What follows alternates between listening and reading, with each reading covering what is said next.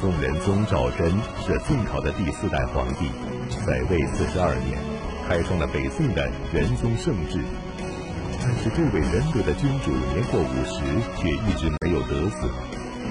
仁宗贵为皇帝，后宫佳丽成群，为什么却生不出一个儿子来呢？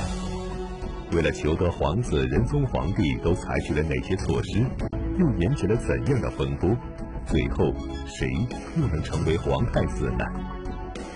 历史高级教师袁腾飞为您带来大型历史系列节目《腾飞五千年·宋朝》，请继续收看第二十九集《仁宗求子》。上一讲啊，咱们讲被这个仁宗皇帝以若长城的名将狄青去世，让这个仁宗皇帝啊痛悼不已。很快又发生了让皇上更为痛悼的事情，什么事情呢？就是他最宠爱的张贵妃暴病身亡，年仅三十一岁。皇上比狄青死了更难受，为什么呢？这个仁宗皇帝啊，虽然是仁德天子，但再怎么仁德，毕竟他是一国的人王地主，掌握这个天下臣民生杀予夺的大权。所以，周围的这个臣子们，包括这个宦官，甚至可能包括这个皇后、嫔妃的眼里，皇帝是可敬的，甚至可怕的，绝不是可爱的。只有这位张贵妃，非常善于这个迎合皇上的心思，经常跟皇上撒个娇啊，耍个赖啊，然后这个这个这个，就是跟皇上像正常两口子那样。所以，给这个皇帝枯燥的帝王生活当中带来一丝安慰。皇上他也是人，他也渴望能有正常人的正常生活。所以，张贵妃对他来讲就是一种一种这个怎么说呢？更多一种伴侣的那种性质。所以，这个人去世了，皇帝特别这个这个忧伤，陪了自己十多年的爱妃，年轻貌美。善解人意，小鸟依人，那么乖巧，现在没了啊！这个人没了，所以皇帝下定决心，要给自己已经去世的这位爱妃以超乎寻常的礼遇。那么，这个张贵妃是什么人？是怎么回事？她为什么这个这个就皇帝这么喜欢她？这个张贵妃呀，也是官宦人家出身，但是呢，这个十岁的时候。父亲去世，无依无靠，无依无靠怎么办呢？就是母亲养不起啊，外婆就把她送进宫中，在这个杨太后身边呢，就当了一名小宫女儿。那么她长得清丽可人，又十分乖巧。等到这个十三四岁的时候，就已经是出落的亭亭玉立了，亭亭袅袅十三余，豆蔻梢头二月初，就这个感觉了。然后这个仁宗皇帝呢，要去这个杨太后宫中。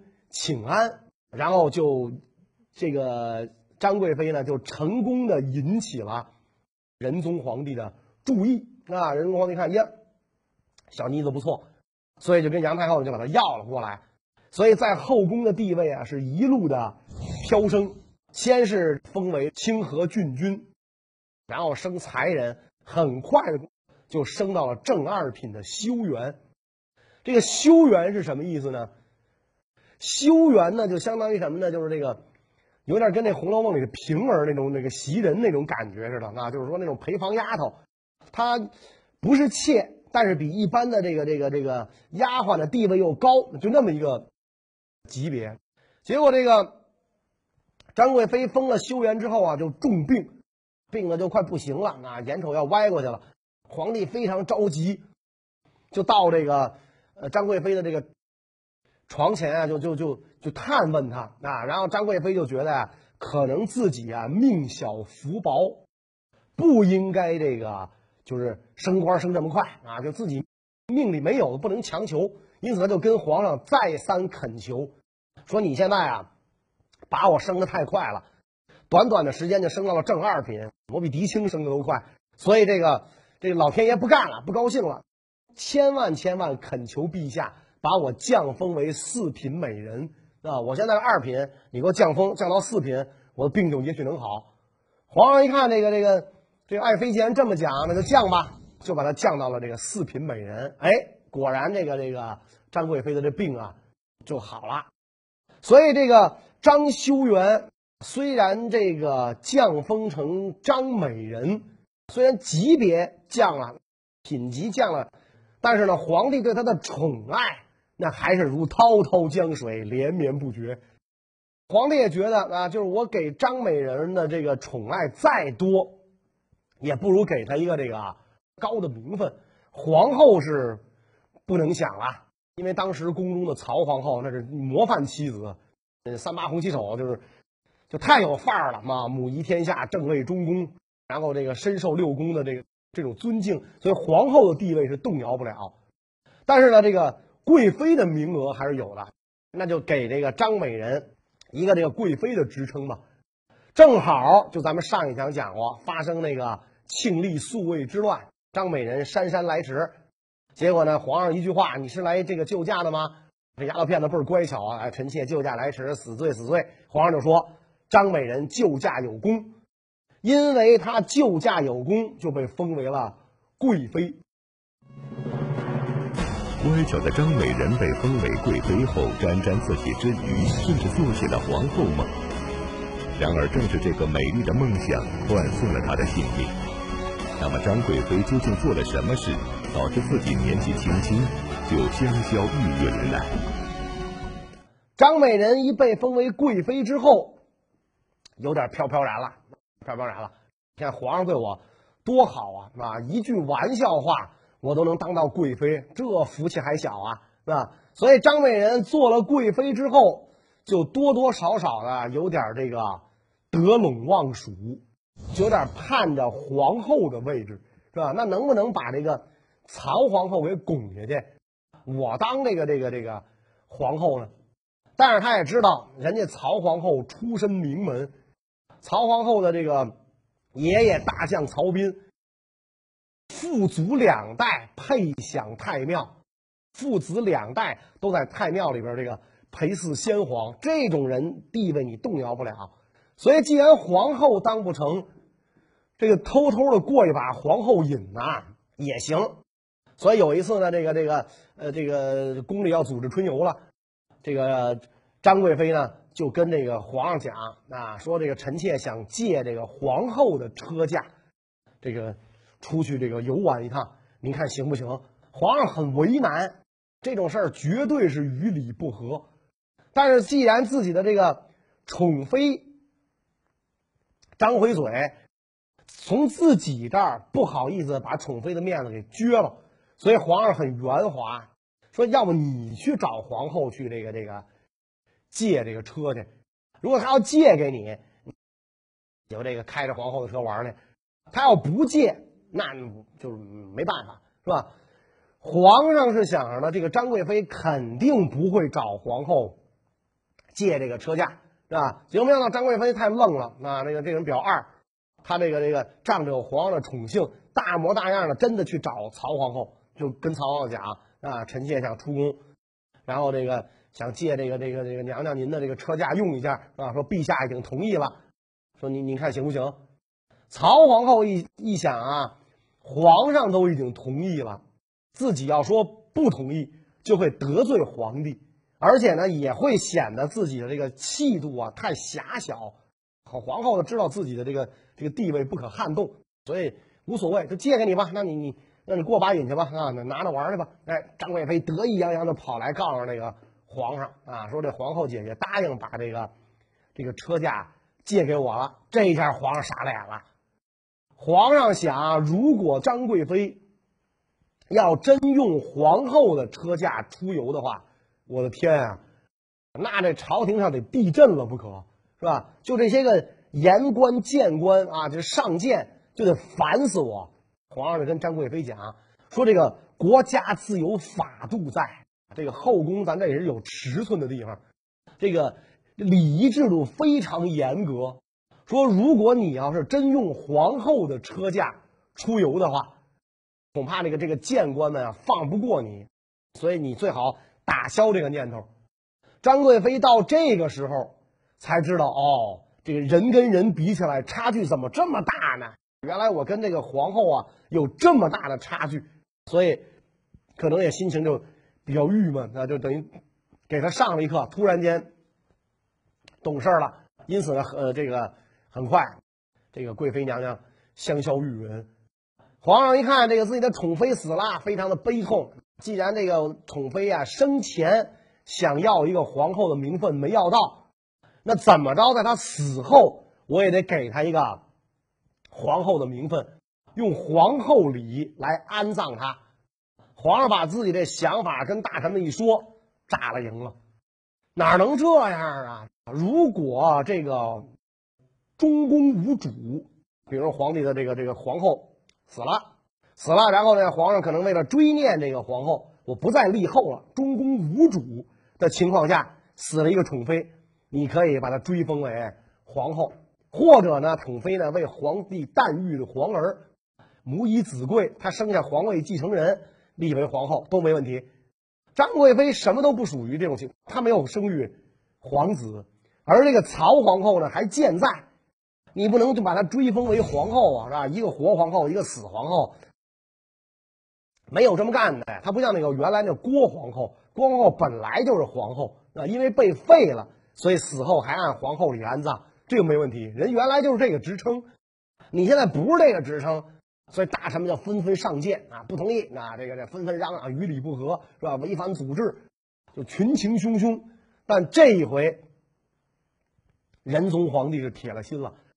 平时我虚心纳谏，你们说什么我都能接受。这一次不行，我的皇后我做主，所以按隆重的这个皇后礼安葬了这个这个这个张贵妃。仁宗皇帝虽然如愿隆重的安葬了张贵妃，但心情却更加苦闷。后宫虽然佳丽成群，但并没有一个能说说贴心话的。现在不仅最宠爱的张贵妃死了，而且还有一个更为严重的问题，让仁宗皇帝十分头疼。这是一个什么样的问题呢？到现在为止，皇帝的这个膝下呀。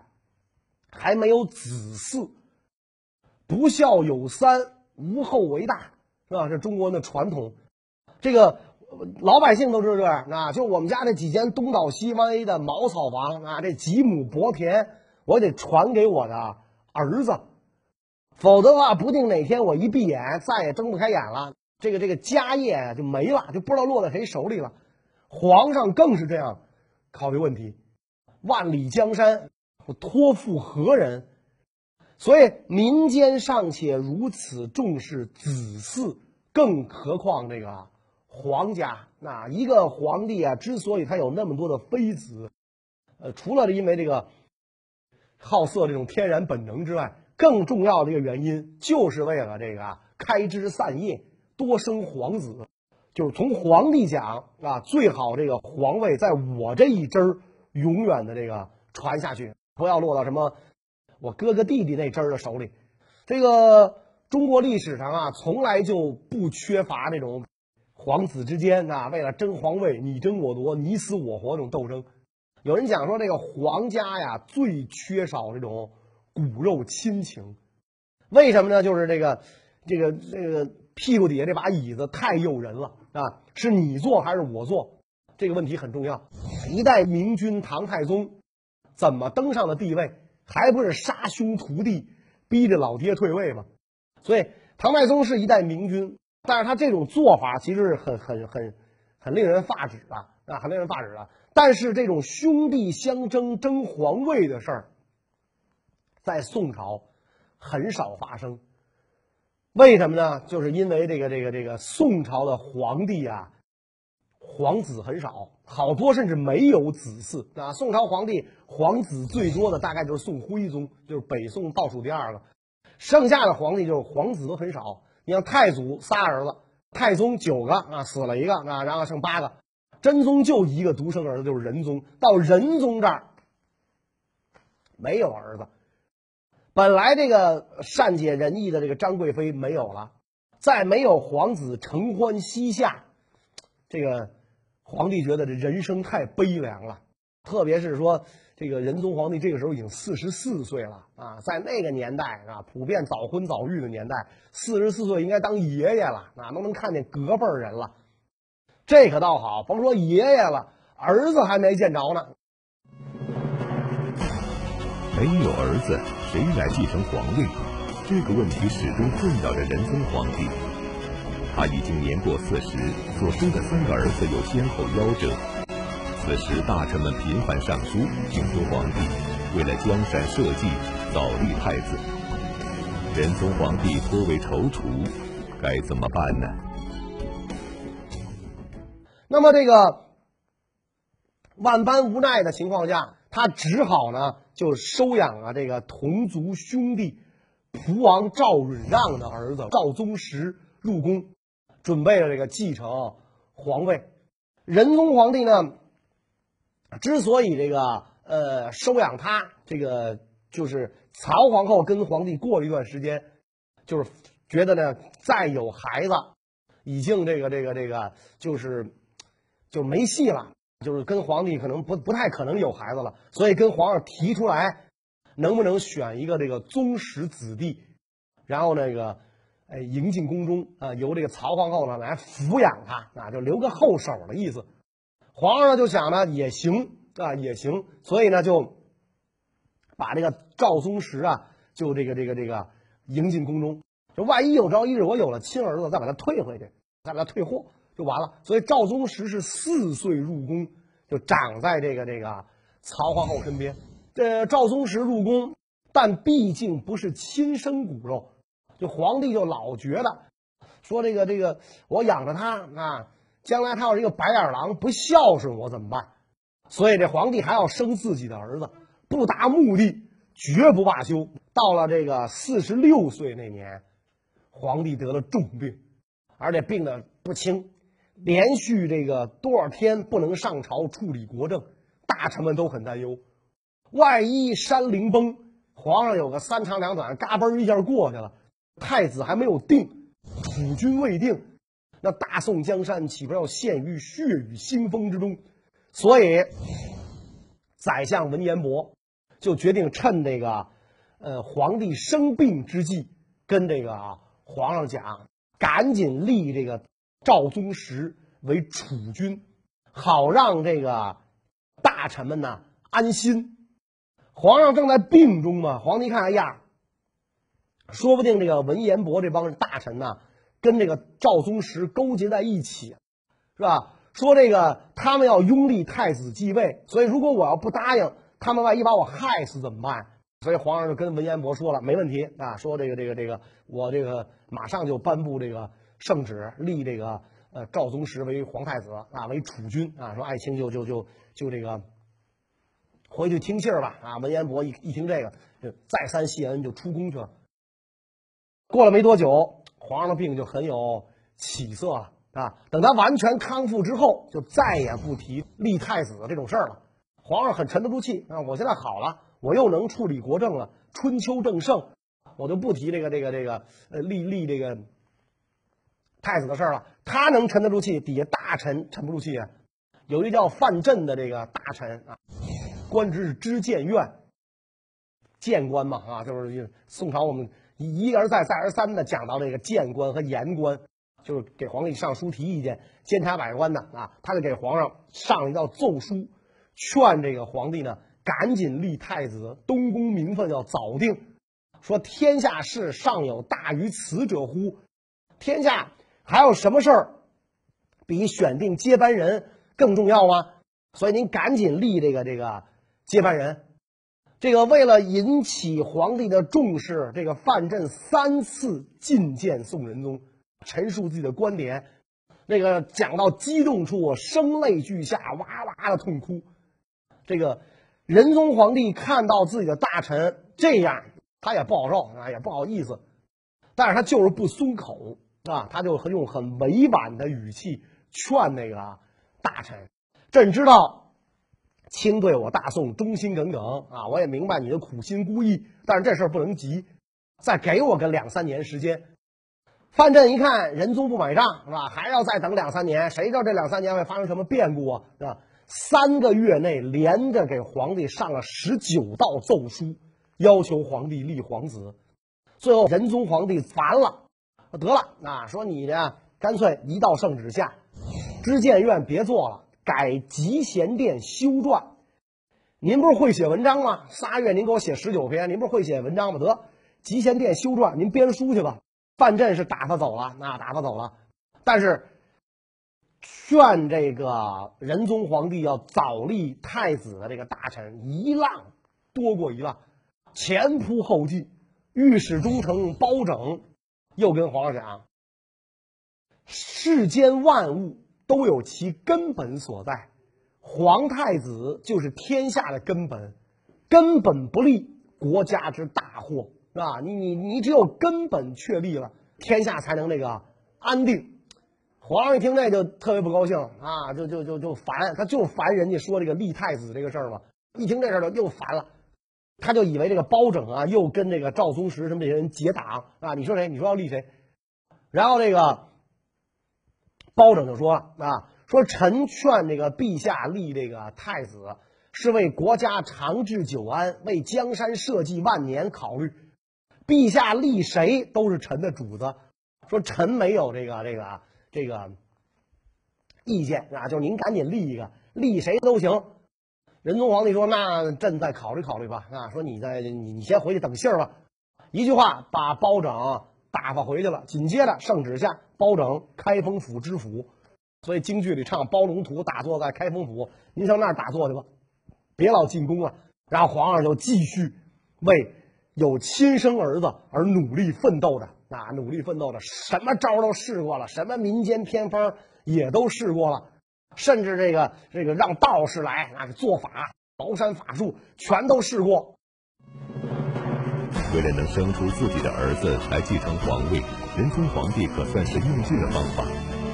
皇帝身边的大臣们也纷纷献计献策，就在用尽了招数都无效后，有人又提出了一个高招，认为这个办法一定能让皇帝生出儿子来。这是一个什么样的方法呢？在后宫嫔妃当中，挑出十个貌美强壮的、遗传基因最好的，就这十个种子选手，准备给他生这个接班人。这十个。号称这个十阁，可能一人一个楼阁嘛，号称十阁，这都是年轻貌美的这个这个身体强健啊、身体健康的那种种子选手。结果接班人没培养出来，绿帽子弄了一顶。十阁里有一个姓刘的嫔妃，这个人耐不住寂寞。皇上不是每天晚上都来啊，那十阁呢？你想想，还还有别人那，皇上都得去支应一下。所以在皇上不在的时候。那他就找来了一个帮忙的，以为神不知鬼不觉，但是你想皇宫里边那到处都是眼线嘛，是吧？你也忒胆大了，敢在皇宫里边偷情，是吧？养汉子，所以这个事儿就被人知道了，报给了御史中丞，御史中丞就报给了皇上，是吧？这皇帝一听，肺差点没气炸了。好家伙，甭说这个国朝开创以来，盘古开天以来。敢给这个君主戴绿帽子嫔妃也是少数啊，是吧？赶紧下令调查。一查，确实如此。仁宗皇帝真是这个仁厚之主，把他轰出宫去，让他出家为尼就完了啊，就没在这个深究这事儿。而且呢，有大臣跟皇上讲说：“您要多做德行事儿，就能这个诞育这个皇儿。”所以皇上不但把这个这个这个这个养汉子这个这这这刘氏。这驱逐出宫啊，还放走了一大批宫女啊！你们都出宫嫁人去，我这可是做德行事儿了，我还不能生儿子吗？还是不能？那还是不能啊！也不知道是是谁谁的问题，应该不是皇上的问题，就是还是不能。所以又过了一年，新任的宰相韩琦又劝皇帝立太子，说：“陛下您呐，一定要为江山社稷着想。”您一定要在这个德才兼备的这个人里边挑一个人做皇子，咱不能再等了。皇上一听这话，还是很不高兴，是吧？你以为我就我就没有儿子吗？后宫现在已经有人怀孕了，等这个呃孩子生下来，咱再说。说立皇子的事儿不着急，还真以为我这个这个不能生儿子。那韩琦说：“那行，那咱等着吧，那那咱等着吧。”啊，结果。希望越大，失望越大。那这个仁宗皇帝命里注定就没儿子，后宫怀孕啊，十月怀胎，一朝分娩，一小公主得。这个仁宗皇帝要立亲儿子这出戏唱不下去了。这个时候五十一岁了，仁宗皇帝万般无奈，又架不住这个这个韩琦呀、欧阳修啊、司马光啊这帮大臣一再的苦劝，终于认识到啊，我这辈子啊，大概是这个与儿子无缘了。仁宗皇帝一直努力奋斗到五十多岁，还没有得到儿子。无奈之下，他只好从宗室子弟当中挑选皇位继承人。那么，谁会被选择为做太子呢？这个被选中的幸运儿，我为什么不愿意做太子呢？既然从别家的皇子里边挑，那得多来几个这个选手啊！你你你你你这不能不能等额嘛？你得差额选嘛，多弄几个孩子进宫。当然了，这个从仁宗皇帝还是曹皇后的这个角度出发，还是希望能够立赵宗实，因为毕竟赵宗实在皇帝身边长过一阵子，而且更重要的是，赵宗实的这个亲爹啊，这个蒲王赵允让病死了，所以皇上一想，这孩子没亲爹了，那可能就会踏踏实实给我当儿子，所以这个这个这个皇帝就下旨。这个赵宗实给父亲守丧期满之后，然后就到东宫任太子啊，就做太子，改名叫赵曙。诏书送到，赵宗实头疼，他不愿意做太子，为什么呢？第一，他这个这个跟自己的父亲啊很有感情啊，如果他做了太子，那他就必须以宋仁宗。做这个亲爹啊，他觉得这是不孝。再有一个呢，他这个可能这人生经历比较丰富，他就觉得这个不想趟这趟浑水。说我做了太子啊，谁知道会发生什么变故？万一过两年皇上又有亲儿子怎么办？一夜之间有可能是天堂地狱。所以这个这个这个他不想做啊，就死活的不肯奉诏。那么这个时候，底下人就劝他。说现在皇帝已经降旨让你做太子了，你是做也得做，不做也得做。为什么呢？因为你是皇帝看中的人。如果你不做，别人做了，对你这个前太子会怎么样？那你更是大祸临头。一句话，把赵宗实点醒了。没错。是吧？如果我不做，别人做了，那我就是人家的眼中钉、肉中刺啊！啊，你想，皇上本来立的是他，现在我做了，那我非得弄死他不可，那更危险啊！